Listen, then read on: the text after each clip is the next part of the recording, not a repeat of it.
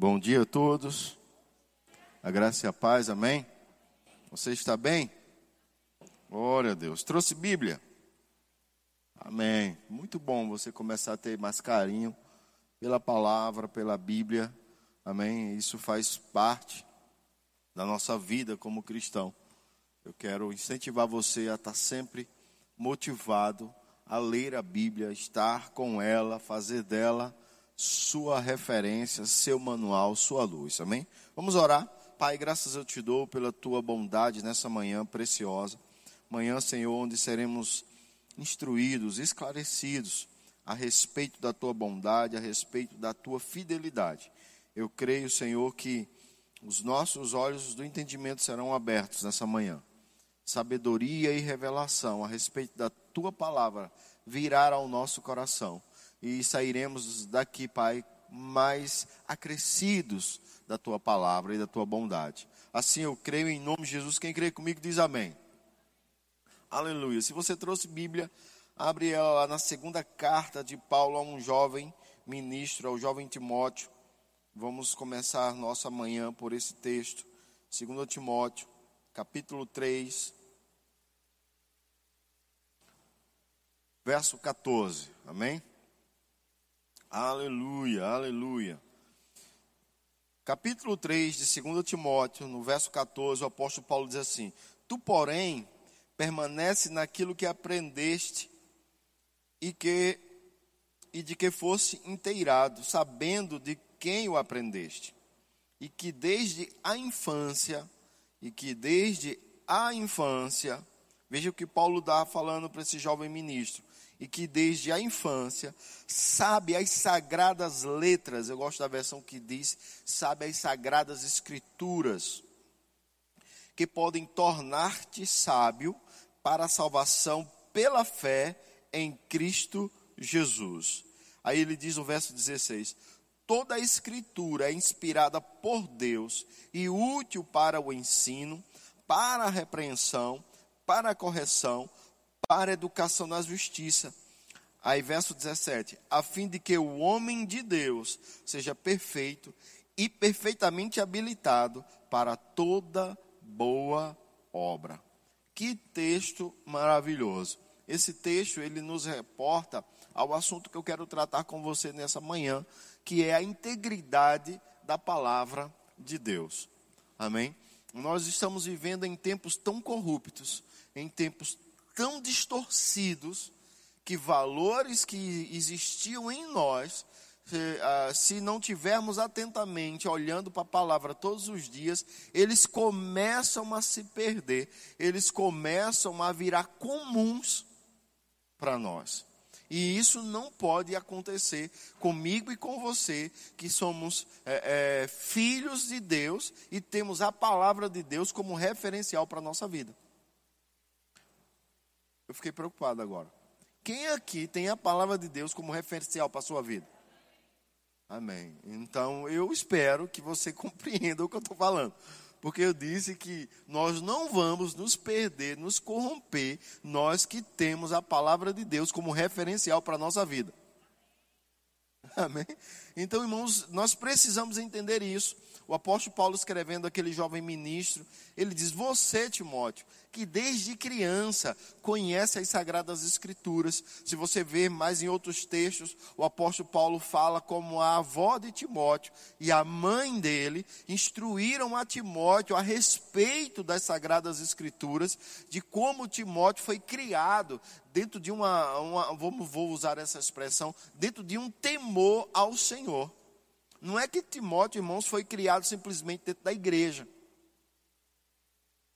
Amém? Porque você pode ser criado dentro da igreja e quando você começa a ficar é, responsável por seus próprios atos, suas próprias decisões, você às vezes se afasta porque você talvez não tenha sido ministrado e, e, e, e, ensinado constantemente a respeito das sagradas escrituras, do que elas informam. Ah, muitas vezes nós temos, eu estou falando isso e com isso, irmãos, eu não estou aqui acusando ninguém. Pelo amor de Deus, estamos em um tempo tão sensível que as pessoas não podem mais nem ouvir a verdade como é. Mas não quero criar você sensível, quero criar você ensinando a você a viver o evangelho. Então, algumas coisas eu vou falar e às vezes vai doer, mas eu quero que você entenda. É para o teu bem, é para o teu crescimento. E muitas vezes nós criamos os nossos filhos na igreja, mas não estamos vivenciando com ele no dia a dia o conhecimento das escrituras. Não estamos instruindo eles a respeito das escrituras. Não estamos dizendo a ele, olha filho, a palavra de Deus diz isso e ponto final. Ah, mas eu aprendi na escola, não quero saber da sua escola. Eu quero saber da palavra de Deus. Ah, mas a minha avó disse isso, não quero saber daquela véia. Desculpa usar essa expressão. Não quero saber da sua avó. O que a palavra de Deus diz é isso aqui. Porque vovó, fui lá para vovó e vovó disse que não é bem assim o negócio. Sua avó não sabe de nada, o que sabe é a palavra de Deus. Ah, ah, graças a Deus que a palavra de Deus é mais velha que a sua avó. Aí você pode né, falar isso para ele. Porque às vezes ela, a avó como referencial, ela pode, ela pode, pela idade que tem, convencer alguém pela experiência de vida. Mas quando as minhas experiências de vida estão distorcidas da palavra de Deus, eu vou dizer, irmãos, nem todo mundo pode ter tido, ter tido uma avó como Timóteo. A avó de Timóteo, ela é uma mulher íntegra, ela ensinou ao neto, junto com a filha, a palavra de Deus. Mas nem todos os avós transmitem essas verdades para os seus netos. Nem todos os pais conseguem transmitir essas verdades para os seus filhos. E aí, quando eles crescem, Veja que Paulo disse que desde criança ele conhece as Sagradas Escrituras. E agora Timóteo estava à frente de uma igreja. Timóteo era um jovem pastor. Timóteo era um jovem ministro que estava sofrendo ataques doutrinários, estava sofrendo ataques e influências daquela geração que estava falando sobre o gnosticismo, sobre tantas coisas, estavam bombardeando a igreja. Falando de coisas, fábulas, genealogias, é, a, a, a, crucificação de Cristo e sua ressurreição, por si só já não era uma experiência sobrenatural. Agora eles estavam tendo experiências com anjos, estavam tendo experiências profundas, né, que homem nenhum conseguia, e nem era todo homem digno de ouvir aquelas experiências. Mas Paulo diz a Timóteo: olha, fica com a Bíblia. Fica com as sagradas escrituras, que desde a tua infância você conhece, que te manteve até onde você está. Aí ele diz: porque a palavra de Deus é a ferramenta de Deus para correção, para educação, para que o homem de Deus, para que o homem de Deus, e esse termo homem aqui não está falando ao sexo masculino, está se falando ao ser humano, para que o ser humano possa crescer e ser instruído. Então, qual é a referência de Deus para mim, para você, para todo ser humano? É a sua palavra. Abre tua Bíblia lá no livro de Gênesis, vamos lá para o início. Livro de Gênesis, vamos dar uma olhada lá.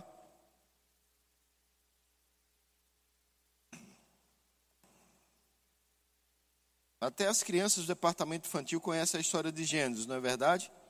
Então eu espero que você tenha um pouco de, de entendimento dessa história para que fique fácil para a gente ministrar nessa manhã. Gênesis no capítulo 2, a, a gente vê algo bem interessante. Verso 15. Aqui o Senhor já tinha formado o jardim do Éden, já tinha estabelecido a árvore do conhecimento do bem e do mal, já tinha dado autoridade ao homem para governar sobre toda a obra da sua criação né, o homem aqui já estava plenamente estabelecido. E aí no verso 15 diz assim: Tomou, pois, o Senhor Deus ao homem e o colocou no jardim do Éden para o cultivar e o guardar.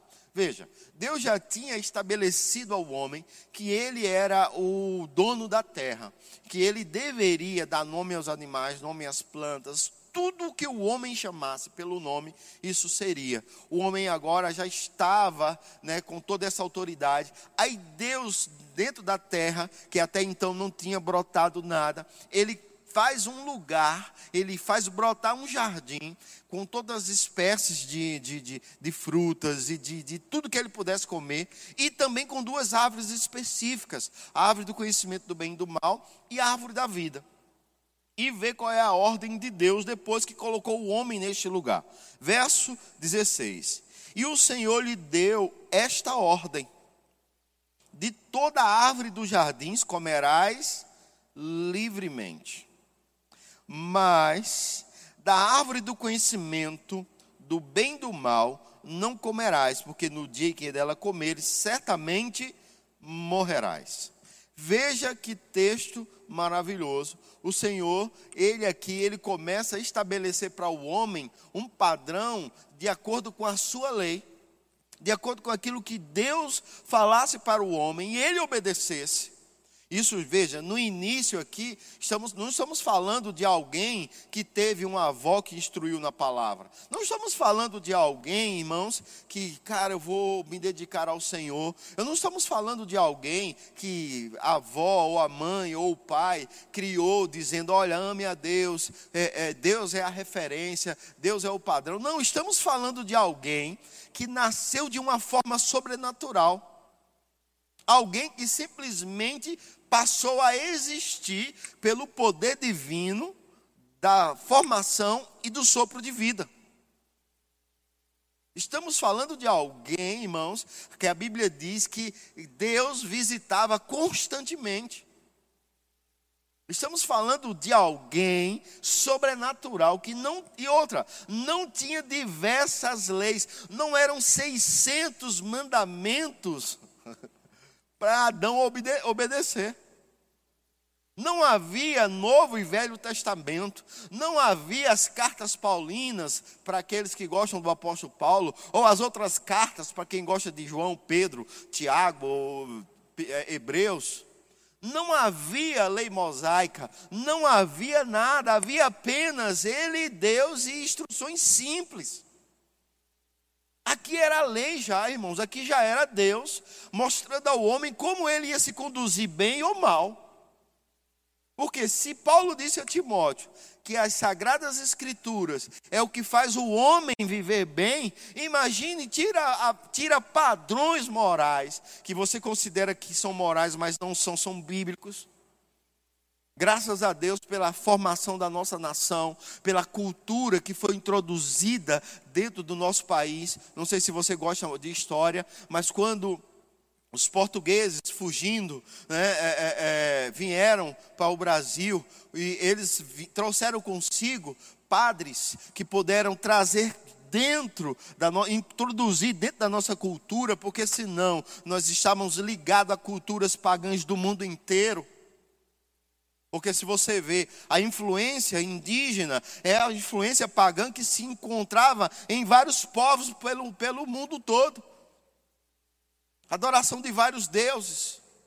Os povos antigos da Mesopotâmia, os primórdios da humanidade, onde o homem adorava todo tipo de coisa. Isso se encontrou aqui, num mundo que parecia que sempre existiu, mas para o resto do mundo era perdido. Mas sempre existiu. E como a influência maligna de adoração de vários deuses veio para cá? Por causa disso. Aí Deus né, na sua bondade e misericórdia, quando nossa nação é descoberta, vem com, com aquele, aqueles primeiros descobridores, com aqueles primeiros homens, um temor do Senhor na sua limitação, mas veio e nós fomos evangelizados pelo catolicismo, que fala de princípios morais, fala de princípios de criação, fala de princípio de casamento, fala de tantas coisas boas, e não tivemos a cultura indígena de adoração a todo tipo de, de, de, de coisas, e outras coisas piores, introduzida dentro da nossa cultura.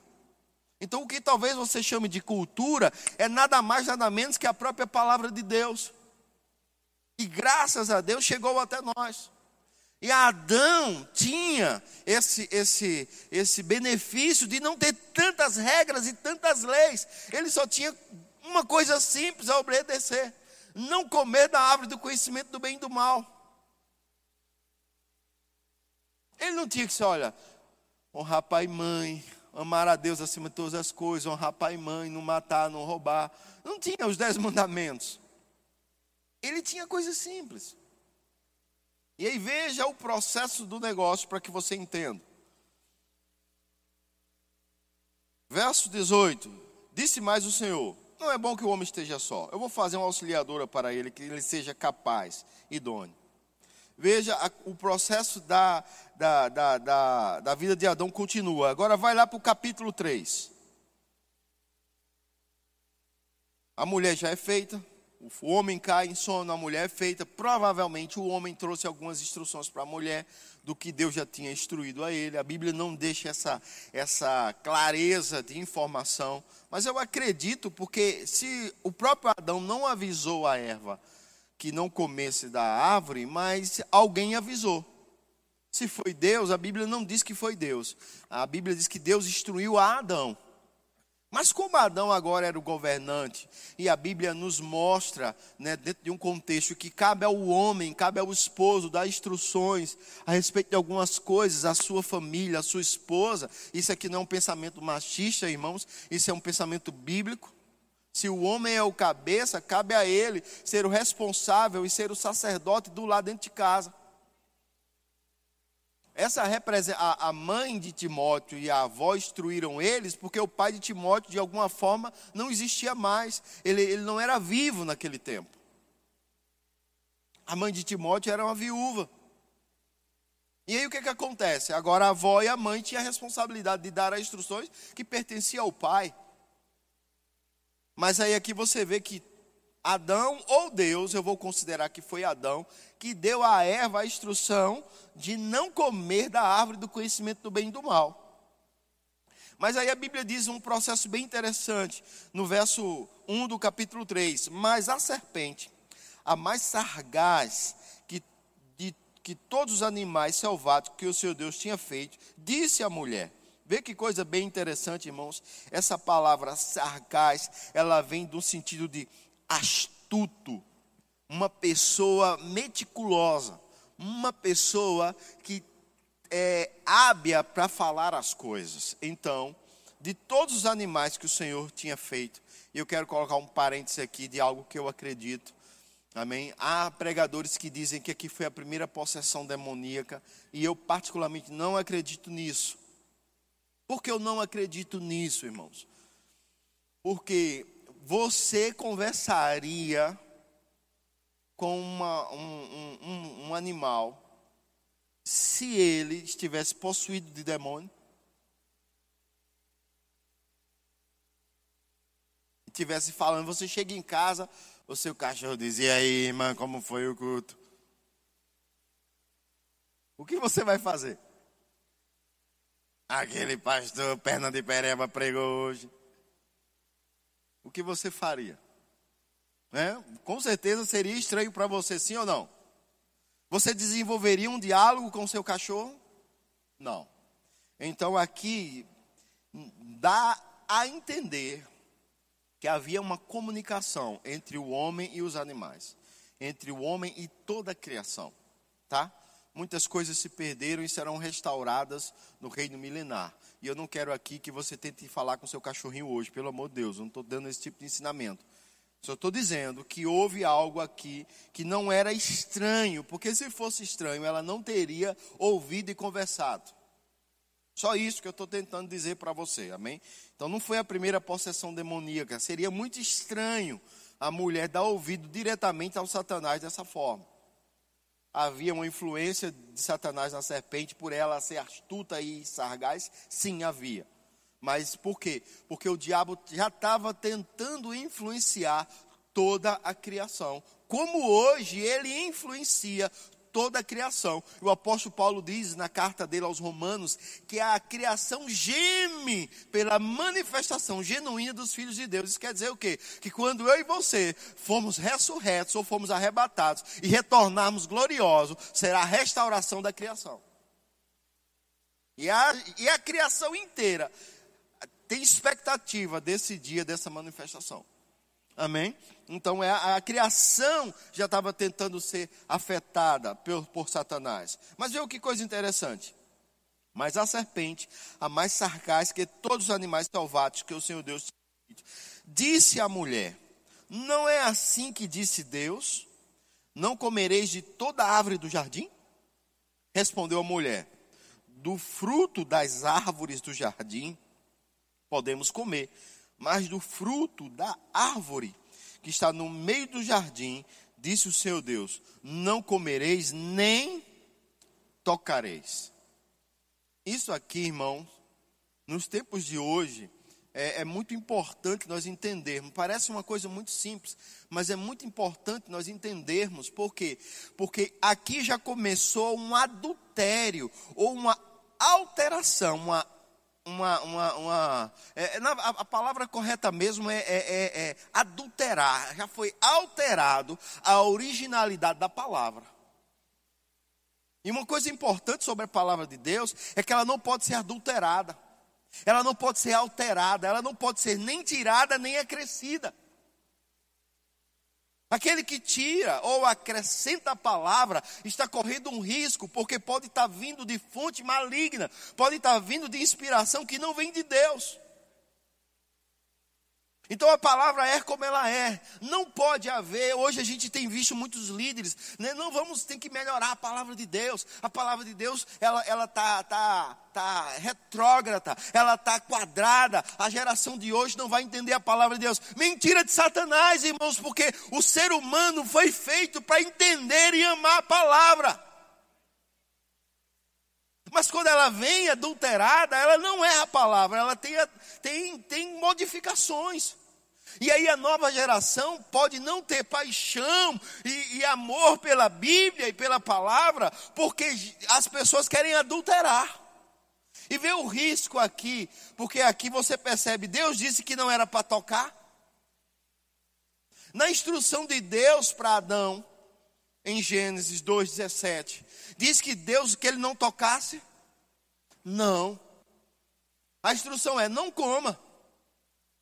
Mas aqui a serpente jogou um adultério, jogou uma, uma alteração dentro da palavra. Ele diz, mas do, ela disse, mas do fruto da árvore que está no meio do jardim, disse Deus, não comereis nem tocareis nele, porque para que não morrais. Veja, houve um adultério aqui. Aí ele continua. Então a serpente disse à mulher: não é certo. Então a serpente disse à mulher: É certo que não morrereis, porque Deus sabe que no dia em que dele comerdes, vos abrirão os olhos, e como Deus sereis, conhecedor do bem e do mal. Vendo a mulher que a árvore era boa para se comer, agradável aos olhos e a árvore desejável para dar entendimento, tomou-lhe do fruto, comeu e deu também ao marido, e ele comeu. Veja que aquela alteração dela não poder tocar, que, ela, que não, foi, não foi dito, mas ela acreditava que só em tocar teria problema, a serpente disse: Não, não é bem assim. O diabo, ele sempre vai trabalhar com a palavra de Deus, fazendo com que nós percamos o crédito do que a palavra de Deus está dizendo. Para para pensar sobre um aspecto simples que a gente vive hoje. O que Isaías 53, capítulo 53, verso 4, nos ensina? Tá, eu vou perdoar você por causa da máscara, tá? Eu vou falar para você o que está escrito lá diz que verdadeiramente ele tomou sobre si dores e enfermidades, e pelas suas pisaduras nós fomos sarados. Isso é verdade? Sim, é verdade absoluta. Então isso já me dá a garantia que esse vírus do inferno não tem poder de atuar na minha vida. Isso é uma garantia. Mas nós começamos a negociar com a palavra de Deus. Não quero ensinar você que você descumpra decreto algum ou descumpra regra alguma. Amém? Usar a máscara não é descumprimento da palavra de Deus ou deixar de usar a máscara. Agora, deixar de usar a máscara é descumprimento de decreto dos homens. E a Bíblia diz que eu tenho que observar a lei de Deus e a lei dos homens para que eu viva uma vida em paz.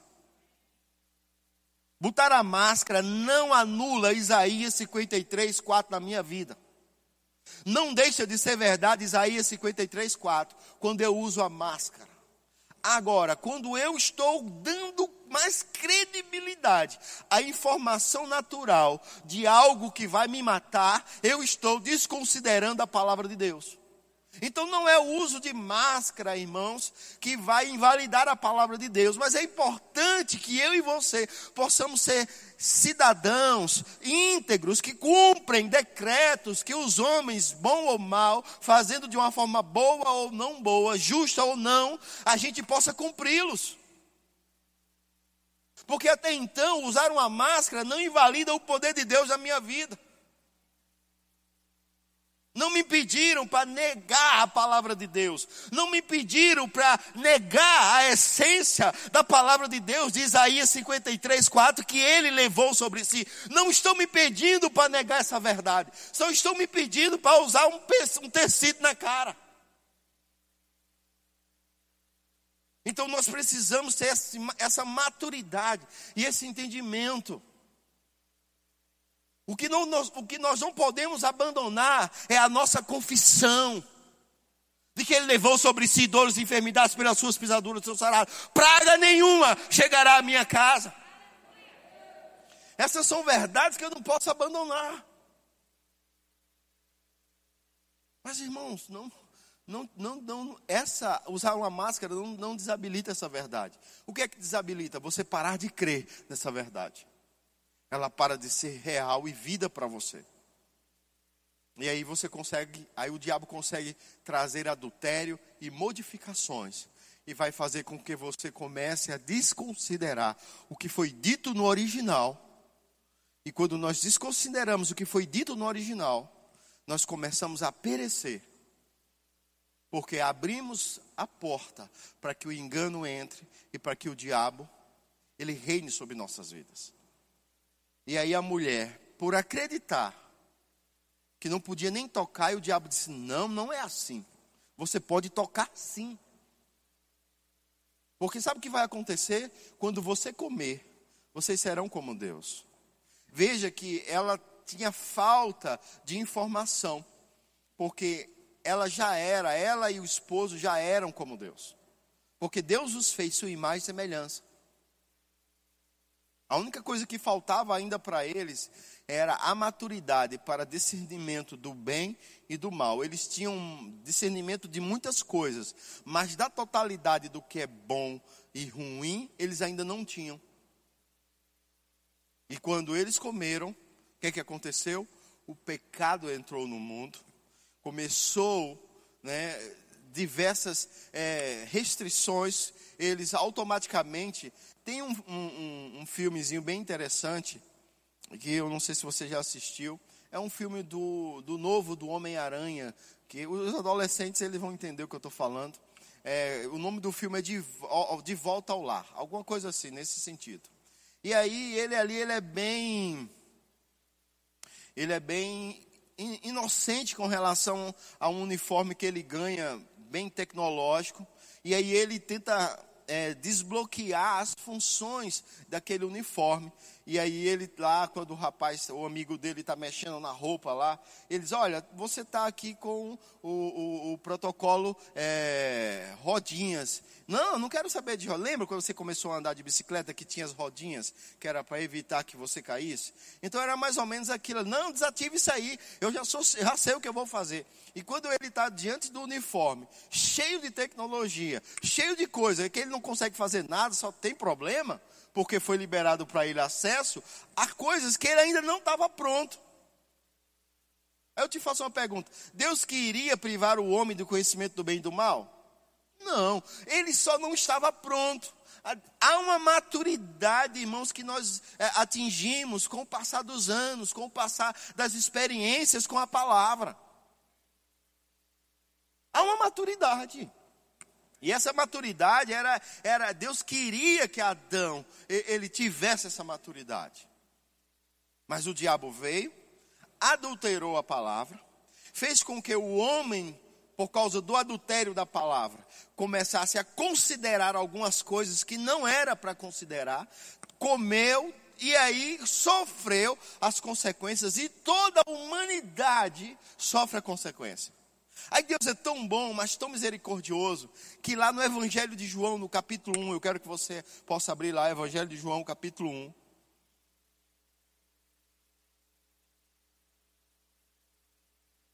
Veja como Deus é bom. Diga, Deus é bom. E a sua palavra é melhor ainda. João capítulo 1, verso 1.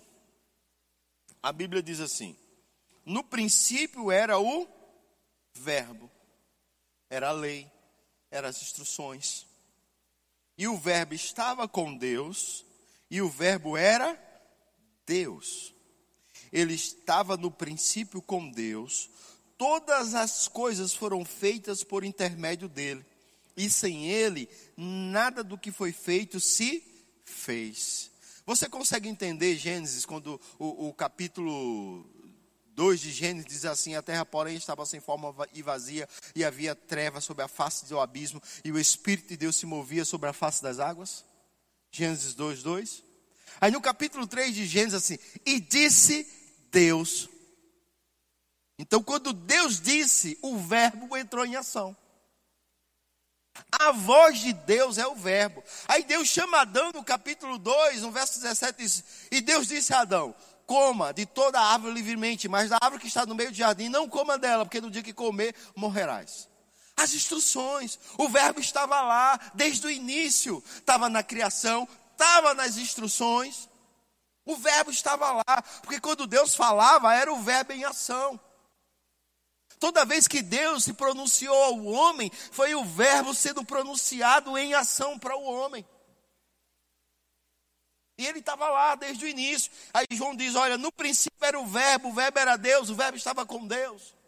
Nada do que foi feito não, não teria sido feito se não fosse por ele. Aí ele diz mais, verso 4: A vida estava nele e a vida era a luz dos homens. Qual era a luz de Adão, irmãos? Era andar em cima do que Deus falou. O mundo entrou em trevas porque Adão deixou de ouvir a voz de Deus. Quando eu e você, no, no nosso dia a dia, nos nossos primórdios, no nosso casamento, no nosso namoro, na no nossa criação de filhos, na empresa que trabalhamos, na faculdade que estamos, na escola que estamos, quando nós desconsideramos a luz, o princípio da palavra, somos atraídos para as trevas e sucumbimos nela. E sofremos as consequências. Eu vejo os pais não orientando os filhos como deveriam mais. Porque decretos e leis foram criadas dizendo que você não pode disciplinar. Olhe, você precisa levá-lo por cantinho e conversar com ele. Olha, você, mamãe está muito triste com o que você fez. Mamãe está muito decepcionada. Mamãe não tem que ficar triste, meu irmão, nem decepcionada. Mamãe tem que andar à luz da palavra.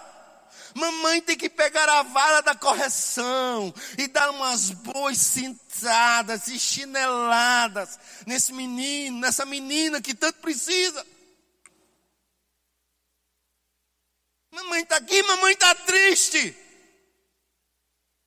Mamãe tem que entender a luz da palavra. Papai tem que entender a luz da palavra. Porque se sair da palavra é trevas, mas se andar na palavra é luz. Porque a luz dos homens é essa palavra.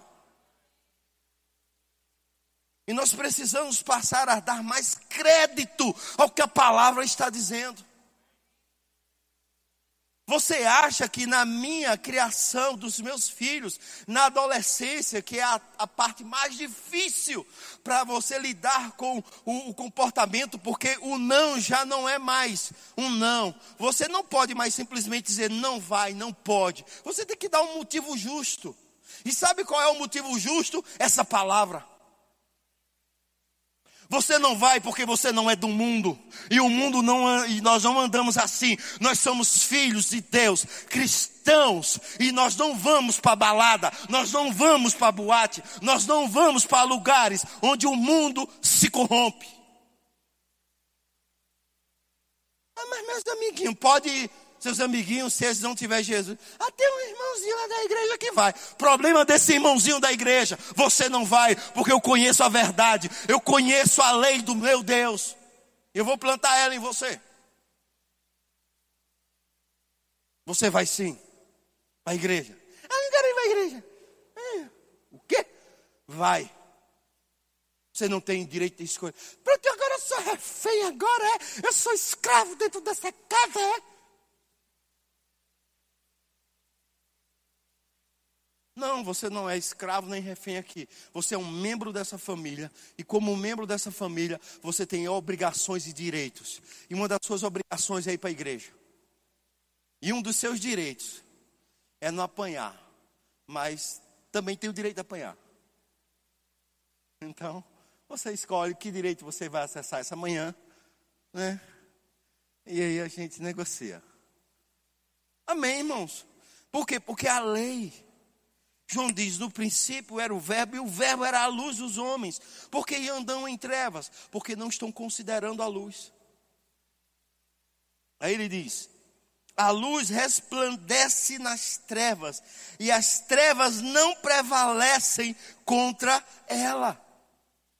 Se você pagar o preço de continuar na palavra, firme na integridade dela, as trevas que querem dominar nossa vida não vão prevalecer. Não vão prevalecer. E a luz resplandece nas trevas, e as trevas não prevalecem contra ela. Aí ele começa a falar de João Batista, e aí lá no verso 12 ele diz assim: Mas a todos quantos o receberam, deu-lhes o poder de serem feitos filhos de Deus, a saber, os que creem. Adão não creu no que Deus instruiu ele lá no início. Ele não creu, porque se ele cresce, irmãos, ele não teria comido. Ele não teria comido. Mas aquele que crê, vê essa luz sendo resplandecida sobre você, tornando você novamente aquela posição igual, semelhante, filho de Deus. Precisa da integridade da palavra. Em inúmeros textos, Deus fala sobre como enviou a sua lei para sarar o homem, para curar o homem. O homem estava perdido, a minha lei vai te orientar. O homem que não tinha Deus, a lei orientava.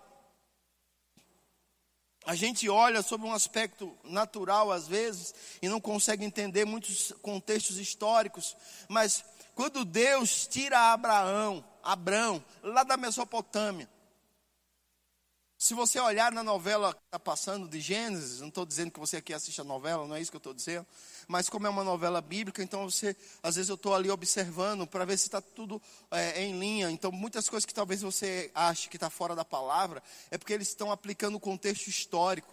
E eles querem talvez criar uma novela longa ali, e tem que aplicar muito contexto histórico. E, e, era, e era verdadeiro. Abraão, quando ele sai da terra dos caldeus, era uma terra de, de, de, de, adoração de ídolos, de tudo. Abraão vinha de uma família, irmãos, que adorava muitos deuses. Agora imagina aí, aquele rapaz novo, que Abraão já, já, já era novo, recém-casado. Aí ouve uma voz de um único Deus que diz a ele: sai do meio dos teus parentes, sai do meio dessa tua terra aí porque eles adoram a todo tipo de coisa, e eu tenho uma coisa nova para você. Eu quero apenas eu ser adorado. Eu quero apenas eu ser primazia na sua vida. Eu quero que você não escute a, a, a voz do Deus Sol, a voz do Deus Lua, a voz do Deus do barro. Eu quero que você escute a minha voz. Aí Abraão obedece. Imagina a doidice da família. Imagina esse menino endoideu. Esse menino caiu, bateu a cabeça. Mas Abraão obedeceu. E Abraão seguiu. E aí a Bíblia diz claramente que Abraão era amigo de Deus por obedecer os seus estatutos. E Deus pôde prosperar Abraão porque Abraão obedeceu aos seus estatutos. E Abraão é louvado porque obedeceu aos estatutos de Deus. Se passaram, irmãos, milênios e Abraão continua sendo louvado por ter obedecido aos estatutos de Deus. Um povo nasceu por obediência de um homem aos estatutos de Deus. Hoje, as três maiores religiões do mundo são influenciadas pelo patriarca Abraão: cristianismo, judaísmo e islamismo. Essas três religiões do mundo, as maiores, as três maiores religiões do mundo, vieram de uma fonte de origem. Agora, claro, quem é que está certo então, pastor? A palavra de Deus. Qualquer pessoa que se alinhar aos princípios da palavra, ele começa a caminhar certo. Aqueles que têm os estatutos e as leis de Deus escritas, não na sua mente, mas escritas nos seus corações. Porque é importante, irmãos, ter a lei de Deus escrita no coração, porque a mente vive constantemente sendo afetada por informações. E quando a lei de Deus está no meu coração, por mais duro que seja, por mais difícil que seja, por mais impossível que é aos meus olhos, eu desconsidero que os meus olhos estão vendo e eu considero que está dentro, dentro do meu coração. E eu sigo a lei de Deus, porque é a luz dos homens. Então nós, a humanidade, irmãos, ela não está é, é, é, é, simplesmente é, é, perdida, ela, ela está precisando que eu e você sejamos Bíblias vivas, a palavra viva de Deus andando sobre a terra. Nós precisamos ser cartas vivas de Deus. Quando alguém questionar você sobre algo, você diz: o que diz a palavra de Deus? O que está escrito? Ah, tu ainda está nessa coisa de Bíblia, de palavra, de igreja. Ah, isso aí não é mais assim, não, rapaz. As pessoas podem acreditar no que elas quiserem. Não, irmãos, nós não podemos acreditar no que queremos. Temos que acreditar na palavra. Deus não disse acredite quem quiser e vai, vai que vai dar tudo certo. Não, a palavra de Deus, a lei de Deus não diz isso. Diz que a minha fé tem que estar em Sua palavra. Então não posso me permitir acreditar no que eu quiser. Ah, mas é tão bom. Eu vou acreditar no Xixinoe. Quer fazer meditação? Quer fazer Xixinoe? Faça! Mas não venha trazer isso como base de vida para você. A nossa base de vida é a luz da palavra de Deus. Ah, eu quero viver uma vida agora zen. Eu quero né, viver agora como os primeiros homens no seu início, ah, que só comia legumes. Pode, faça à vontade. Tem problema com isso não. A questão é, a palavra de Deus tem que ser o centro da nossa vida. Não aquilo que o mundo está dizendo, que é certo ou que é errado, mas porque as pessoas não sabem mais o que é certo e o que é errado. Por que elas não sabem mais? Porque não foi colocado o eixo central, que, se chama Palavra de Deus. Por que meu casamento não se perdeu? Porque eu coloquei o eixo central nele, que era a palavra de Deus. Estava perdido. Eu venho de uma cultura, não deu, acabou, meu amigo, arruma outra. Mulher que nem biscoito, vai uma, vem 18. Essa era a minha filosofia de vida. E outra, meu querido, seguinte: única mulher da minha vida, minha mãe. Eu e meu irmão, um dia, no aniversário dele, a gente foi, eu fui para casa dele e a esposa dele tinha um ódio de mim porque ela dizia que ele bebia por causa de mim. E a minha esposa tinha um ódio dele porque dizia que eu bebia por causa dele. E nós não bebíamos por causa de ninguém, bebíamos porque a gente era safado. E aí a gente estava lá, embriag... nos embriagamos, naquele processo. Aí ele disse, mano, é, o que é que tu acha de dormir lá na tua casa? Eu digo, lá em casa não dá não. Célia não vai querer nem a pau. Ele disse, lá em lá, minha esposa também não vai querer. Aí a gente compramos um litro de rum, pegamos dois litros de Coca-Cola, um vazio, um com Coca-Cola, misturamos o rum junto com dois litros de Coca-Cola, amarramos uma corda, botou nas minhas costas um litro, um, um, um, uma misturada, botou nas costas dele outra misturada. A gente montou em bicicleta, vamos para casa da única mulher que nos ama, que nos compreende. E vai eu, eu e ele, dois cachaceiros. Chegamos lá na casa de mãe, de manhãzinha, de madrugada, a mãe olhou aqui, o que é que vocês estão fazendo aqui? Volta para casa, você vai para o trabalho, vai para cá, vamos trabalhar, rapaz. E ela deu uma dura na gente e mandou a gente trabalhar. Mas por que eu pensei assim? Porque era uma informações diárias do ambiente que eu vivia, me dizendo que a única mulher é a mãe, é não sei o que, é não sei o que, e sempre desvalorizando a escolha que eu fiz como esposa, como mulher para minha vida. Aí, confusão começou a vir, a separação batendo na porta. Aí o que, que precisava? A luz. A luz. Estava em trevas. Minha mãe é uma bênção, ama minha mãe. A mãe de Célia, Célia ama de todo o coração, eu também. É uma benção. Ontem foi aniversário dela, eu mandei uma mensagem para ela. É uma benção. Mas quando eu decidi casar, a Bíblia diz que eu me fiz um só. Um só com a minha esposa. A esposa se fez um só com o marido. Nunca deixei, nunca desonrei as, a minha mãe nem os meus pais. Mas eu só restaurei meu casamento, porque eu trouxe, eu, eu, eu peguei a luz da palavra e apliquei no meu casamento. Do fruto do casamento veio o que? Os filhos. E aí eu venho de uma criação que a minha mãe é muito rígida. Pai batia por tudo, mas, mas meu amigo, era pau no lombo em tudo. Aí eu venho da mãe de Célia que não pode bater em criança.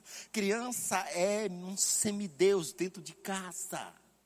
Os adultos comem lá no bujão de gás, a criança está sentada no melhor lugar da mesa. Só quando as crianças comerem que os adultos vão comer. Lá na minha casa, se sobrasse a gente comia, então a gente tinha que ser esperto. Então veja dois universos diferentes, todos distantes da luz da palavra. E agora vem os filhos. E se você não tem a luz da palavra para criar os filhos, você pode pegar o meu extremo de apanhar todos os dias e falar: foi muito violento, meus pais foram muito violentos comigo, eu apanhei demais. Não, não vou fazer assim com os meus filhos, não. Vou criar diferente. Meus filhos não vão apanhar. Aí quando os filhos crescem, quando os filhos crescem, não dão a você o resultado que você deu para os pais, que, que são seus. Porque você só respeita e honra seus pais por causa da surra que eles lhe deram. Quem aqui desrespeita, que tem mais de 40 anos, 50 anos, de respeita pai e mãe? Quem aqui? Agora a gente vê adolescente com 15, 18, 20 anos, tudo desrespeitando os pais. Porque os pais não deram o que receberam. Não era para dar naquela quantidade, não, irmãos. Eu sei que era absurdo, a gente apanhava que nem bicho mesmo. É, com fio de ferro, com, com cabo de vassoura, com, com, com, com, com o que estava na panela, o que estava na mão. Batia de todo jeito. Era assim ou não era? Era assim. Mangueira, meu Deus. Goiabeira, a mãe pega lá cipó de goiaba e bata, que se acaba o cipó de goiaba nas suas canelas. Tudo isso aí. Irmão brigando, bate cabeça com cabeça. Tum, tum, tum, tum. Você entende? Tudo isso. Aí a gente tem que transmitir isso nessa sentença? Não, porque havia um exagero. Mas também não dar a devida é, é, é disciplina à luz da palavra. Porque essa é a questão. não é trevas, irmãos, é luz. Porque se eu deixo de fazer, eu estou em trevas. Se eu faço sem. Se eu faço sem ordem alguma, eu também estou em trevas. Eu tenho que fazer a luz da palavra. A luz. Com finanças. Com lidar com situações. Com tudo. Lidar com parentela. A Bíblia trazendo luz para você aprender a lidar com seus sogros trazendo luz para você lidar com parentes inconvenientes, trazendo luz para você socorrer necessitados, parentes, pessoas necessitadas, trazendo luz para tudo. Mas porque o homem está distante da luz, ele não consegue. E aí nessa manhã eu quero estimular você a daqui para frente, se você não é um apreciador dessa palavra, passar a ser passar a ser alguém que vai verificar as escrituras. Eu gosto do livro de Atos porque ele fala do povo de Bereia, que verificava as escrituras que estavam sendo pregadas, para ver se estava em linha. Trazer a Bíblia como maior referencial. E se querem chamar você de quadrado, que chamem. Se querem chamar você de atrasado, que chamem mas você está na luz. E quem está em luz, irmãos, não é confundido. Quem está na luz não é confundido. E quando alguma coisa quiser se chegar até você e se agarrar em você, por estar na luz, você consegue ver. Por estar na luz, você consegue expulsar, tirar aquilo que está vindo sorrateiramente, porque as coisas sorrateiras caminham nas trevas. A plena, a plena luz nós não vemos coisas sorrateiras. E é muito importante eu, eu olhar e eu começar a amar essa lei. A Bíblia fala para os seus profetas, em visões e revelações, que eles deveriam comer o livro da lei e que aquilo descesse ao seu estômago, fizesse parte da essência da vida deles. Então nós temos que ser como os homens de Deus, do passado e do presente e dos, e dos que eu sei que vão ter no futuro. Homens que vão amar essa lei, devorar a palavra de Deus e não vão se mover nem para a direita nem para a esquerda, mas estarão apegados à lei de Deus. E se a lei reprovar, eu reprovo. Mas está todo mundo vendo, está todo mundo assistindo. Mas a lei de Deus reprova, eu não vou assistir, eu não vou ver.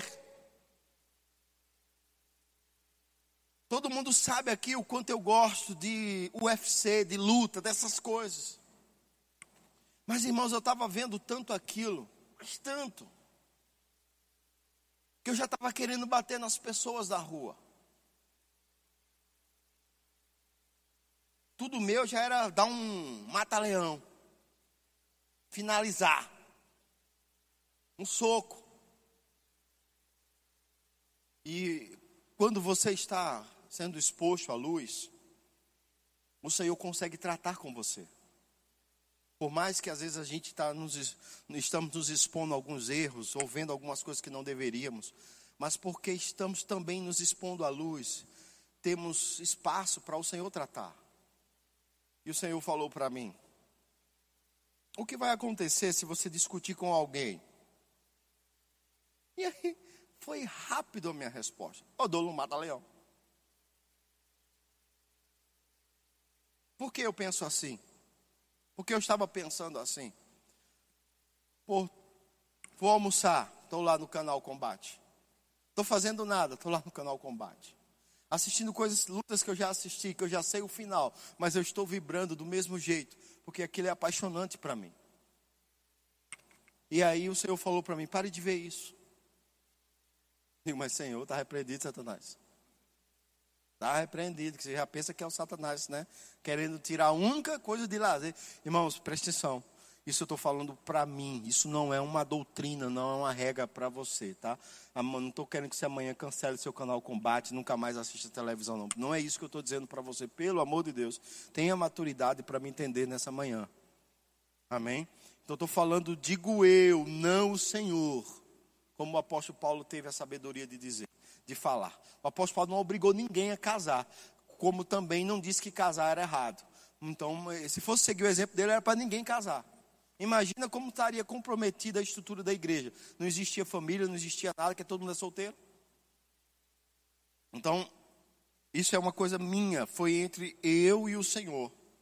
Eu estava vendo demais violência. E aquela violência estava me tornando comum para a violência. Eu já, era, é comum eu ver, eu, eu considerar que a violência. Tá certo, não, tem que ser assim mesmo. Tem que ser assim mesmo. Por quê? Por você aceitar a violência.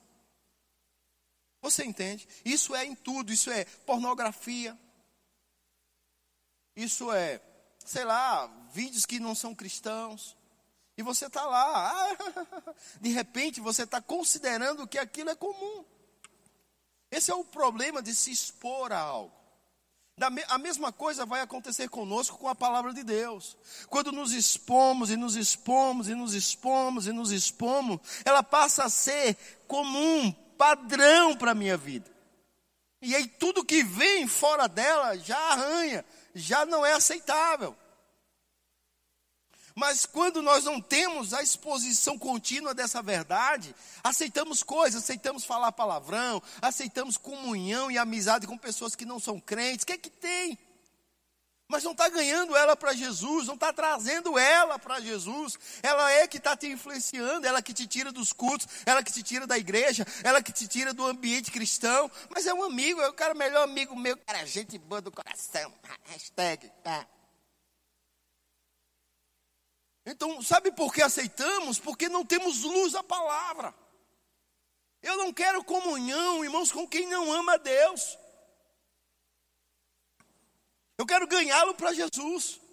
Eu vou pregar para ele, vou falar do amor de Deus para ele, mas eu não vou ter ele no meu melhor, como meu melhor amigo. Mas por quê? Porque eu não tenho uma luz da palavra. Aí eu faço de pessoas do mundo meus melhores amigos. Ah, pastor, na igreja não tem ninguém, não. O povo, tudo falso na igreja. Começando por você, que não entende a verdade, está chamando o povo de falso.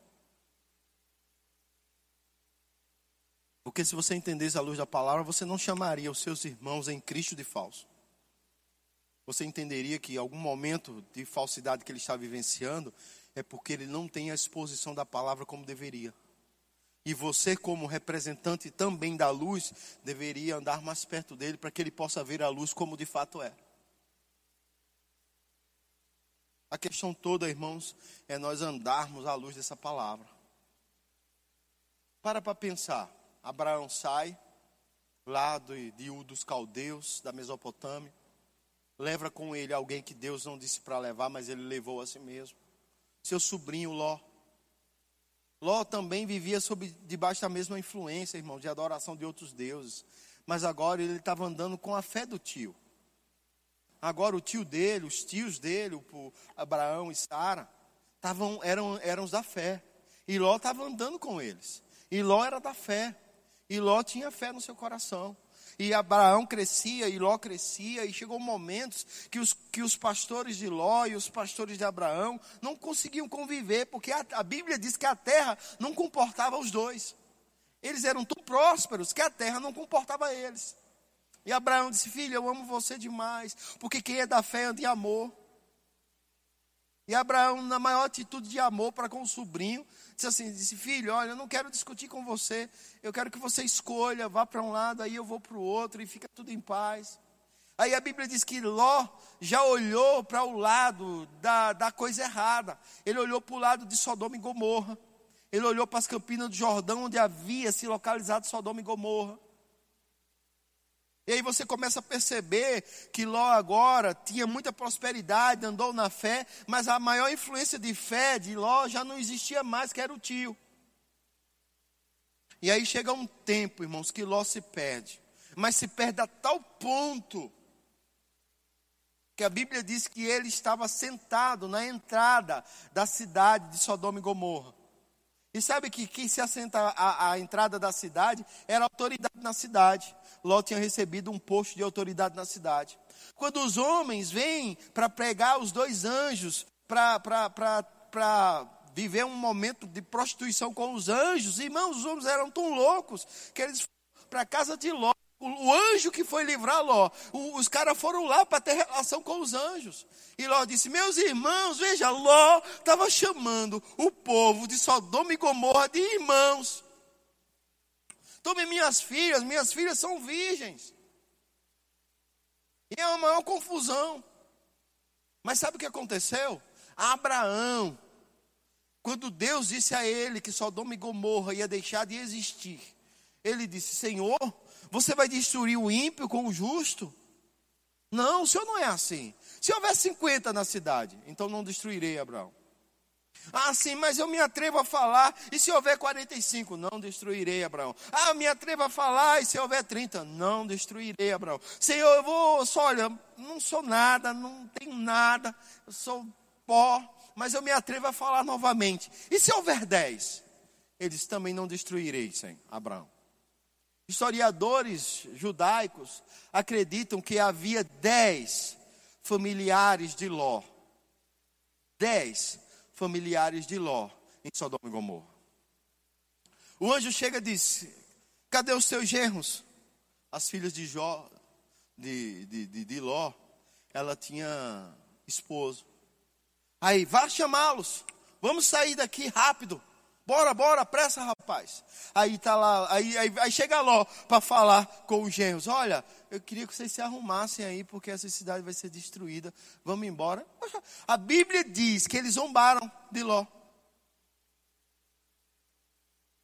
Cristão, cristão que eu digo, crente, cria em Deus, um tio da fé, mas a cara decidiu fazer de pessoas ímpias seus amigos chamava essas pessoas de amigo, de irmãos. E quando falou para os próprios genros sobre uma provável destruição, os genros zombaram dele. Como que diz assim? Peraí, tu agora é crente, é? Tu agora acredita nessas coisas de juiz de Deus, é? Rapaz, que doidice é essa? Ele volta e o, eles não deram muito crédito, não. O anjo diz: Bora, apressa o passo aí, rapaz. Aí amanhecendo, e Lola arranca a cara para cima. A Bíblia diz, irmãos, que o anjo pegou no braço deles, da, das duas filhas, da esposa do, de Ló, e arrastou para fora da cidade. Arrastou para fora da cidade. E aí, quando eles estavam caminhando, começou a destruição. Havia tanta influência naquela família do que era errado, que um dos membros da família não se conteve e olhou com um certo saudosismo para o que estava perdendo e virou estátua de sal. Mas três membros da família se salvaram por causa da intercessão de um justo. E sabe o que Pedro fala sobre Ló na sua segunda carta? Ele diz: o justo Ló, que vivia sendo afligido pelo comportamento errado do povo de Sodoma e Gomorra. Então, irmãos, quando uma pessoa ela perde um pouco da verdade do Evangelho, ela não está totalmente perdida. Mas se eu e você não andarmos em amor com ela, de interceder e de trazer à luz, às vezes por oração, por intercessão, a gente pode ver ela se perder totalmente porque não intercedemos como cristão que devemos interceder. Isso já é outro assunto. Veio meu coração para falar para você. Mas mostra que é possível ter a luz da palavra e perder. É possível ser criado de uma forma sobrenatural e ainda assim não obedecer à luz da palavra. Mas há um povo, eu e você, nós somos de um grupo diferente, que amamos a lei de Deus e não vamos nos mover fora dela. Você é desse povo? Então comece a fazer a oração de consagração todos os dias, consagrando a sua vida ao Senhor. Que os seus ouvidos seja somente para a palavra, que os seus olhos seja somente para a palavra, que a sua boca seja somente para pronunciar as verdades da bondade e da grandeza de Deus sobre a terra. Que sejamos, mas tão inteirados com essa palavra, que ela possa ser como favos de mel à nossa boca, que ela possa ser no, o nosso alimento diário, que eu não tenha fome de carne, de pão, mas que eu tenha fome desta palavra todos os dias, que eu seja consumido pelo desejo da palavra. Essa é uma oração de consagração, irmãos, que eu e você temos que ao acordar e antes de dormir fazer, antes de dormir agradecer a Deus, porque a sua palavra nos livrou do que era mortal ao amanhecer, dizer: Pai, eu vou andar a plena luz da tua palavra e eu vou encontrar os tesouros desta terra que você tem para mim nela. E aí, irmão, não vai haver depósito que você vai poder colocar as riquezas, tanto materiais como espirituais, dada por Deus a você. O homem está perdido atrás de ouro e prata, procurando no escuro. Sabe uma das coisas que aconteceu lá naquele povo, lá em Sodoma e Gomorra? O anjo cegou aqueles homens. E mesmo na cegueira, eles estavam tateando, procurando. Passaram a noite inteira procurando a casa de Ló no, na escuridão. Mas eu e você não precisamos andar em escuridão. Temos a luz da palavra. Temos a luz da palavra. Temos a luz da palavra. Você precisa começar a dizer: Eu amo a tua lei, Senhor. Eu amo a tua palavra. Ela vai ser a única fonte de vida e inspiração para mim.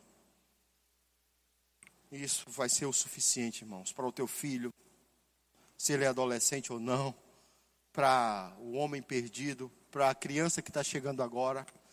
Só a palavra é o suficiente.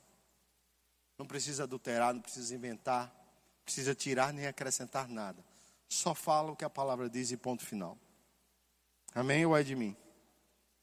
Aleluia. Vamos orar. Feche teus olhos, curva tua cabeça. Pai, obrigado pela tua palavra, que é lâmpada para os nossos pés, é luz para o nosso caminho. Ela é agradável ao meu paladar. Ela é boa para me dar entendimento, para me fazer conhecer a tua bondade e a tua fidelidade que eu possa todos os dias da minha vida andar a plena luz da tua palavra. Que nessa manhã essa verdade possa ser plantada em nossos corações de uma forma que ninguém consegue tirar, que nada irá roubar. Somos a boa terra ministrada por você, Jesus. Aquela que a palavra cresce e dá frutos de 70 e 100 por um. Somos a boa terra somos a boa terra, onde a palavra cai e dá resultados e dá frutos. Em nome de Jesus, quem crê comigo diz amém. Amém, irmãos? Alguém com algum sintoma de enfermidade, que oração por cura? Se tiver, eu quero orar por você, mas vamos orar por Adão, internado com água no pulmão, pai do João Carlos. É o João da Ana? É ele? O João da Ana, o pai? Tá, vamos orar por ele. Aleluia. Senhor nosso Deus, a tua palavra nos ensina que não há limites no reino do Espírito. E na autoridade do nome de Jesus, eu falo com os pulmões de Adão agora, em nome de Jesus, sejam esvaziados, em nome de Jesus. E se encham daquilo que você foi criado para ser cheio, pulmão, se encham do ar de vida, em nome de Jesus toda a enfermidade do inferno que está afetando a vida dele caindo por terra agora, em nome de Jesus.